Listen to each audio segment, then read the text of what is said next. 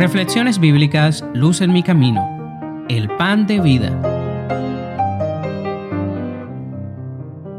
Juan 6, 30 al 36. Entonces le dijeron, ¿qué señal pues haces tú para que veamos y te creamos? ¿Qué obra haces? Nuestros padres comieron el maná en el desierto, como está escrito, les dio a comer pan del cielo. Y Jesús les dijo, De cierto, de cierto os digo, Moisés no os dio el pan del cielo, pero mi Padre os da el verdadero pan del cielo. Porque el pan de Dios es aquel que descendió del cielo y da vida al mundo. Le dijeron, Señor, danos siempre este pan. Jesús les respondió, Yo soy el pan de vida. El que a mí viene nunca tendrá hambre, y el que en mí cree no tendrá sed jamás. Pero ya os he dicho que aunque me habéis visto, no creéis. Es sorprendente lo incrédulo que puede ser el corazón del ser humano.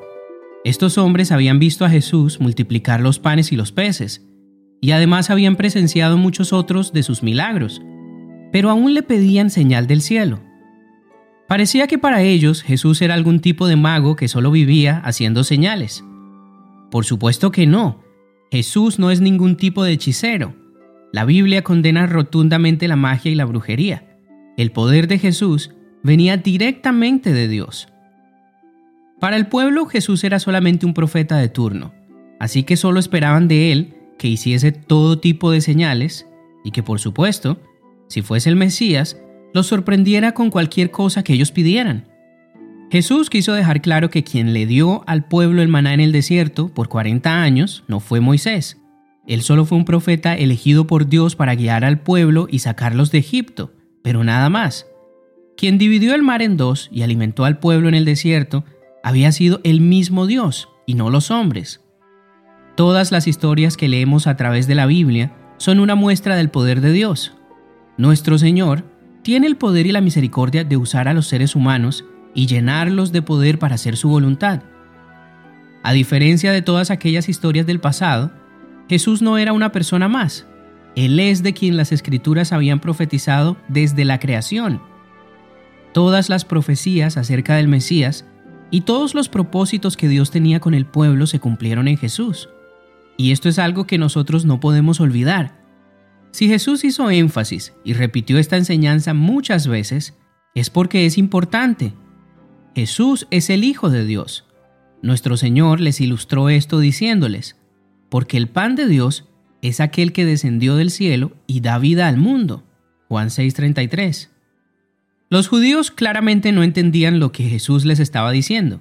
Por eso le respondieron, Señor, danos siempre este pan. Estos hombres aún estaban pensando en las cosas terrenales. El día anterior habían comido de los cinco panes y de los dos peces, así que pensaban que Jesús se refería a algún tipo de pan material, al mismo pan que habían comido. Hoy en día muchas personas cometen este mismo error.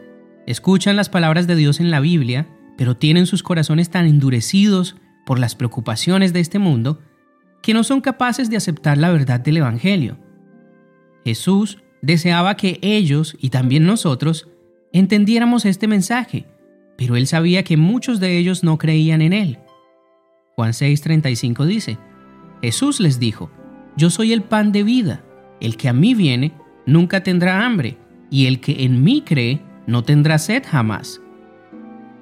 Jesús estaba hablando aquí del reino de los cielos. Nuestro Señor ha prometido satisfacer y llenar todas nuestras necesidades. Pero para eso, primero debemos ir a Jesús y también creer en Él. Solamente escuchar a Jesús no cambiará nuestras vidas. Debemos rendirnos completamente ante Dios y dejar que el Espíritu Santo obre diariamente en nuestros corazones. Este es el único camino de salvación, acercarnos a Jesús, creer en Él y vivir por fe en Dios. Si hacemos esto, tenemos una promesa que podemos reclamar de nuestro Dios. Él nos cuidará todos los días de nuestras vidas y nunca nos faltará su bendición. Hoy quiero invitarte a que aceptes esta verdad en tu vida. Jesús es el pan de vida. Solamente por medio de Él podemos encontrar la salvación y la vida eterna. Qué hermoso saber que lo único que debemos hacer para recibir el don de Dios es acercarnos a Jesús con fe.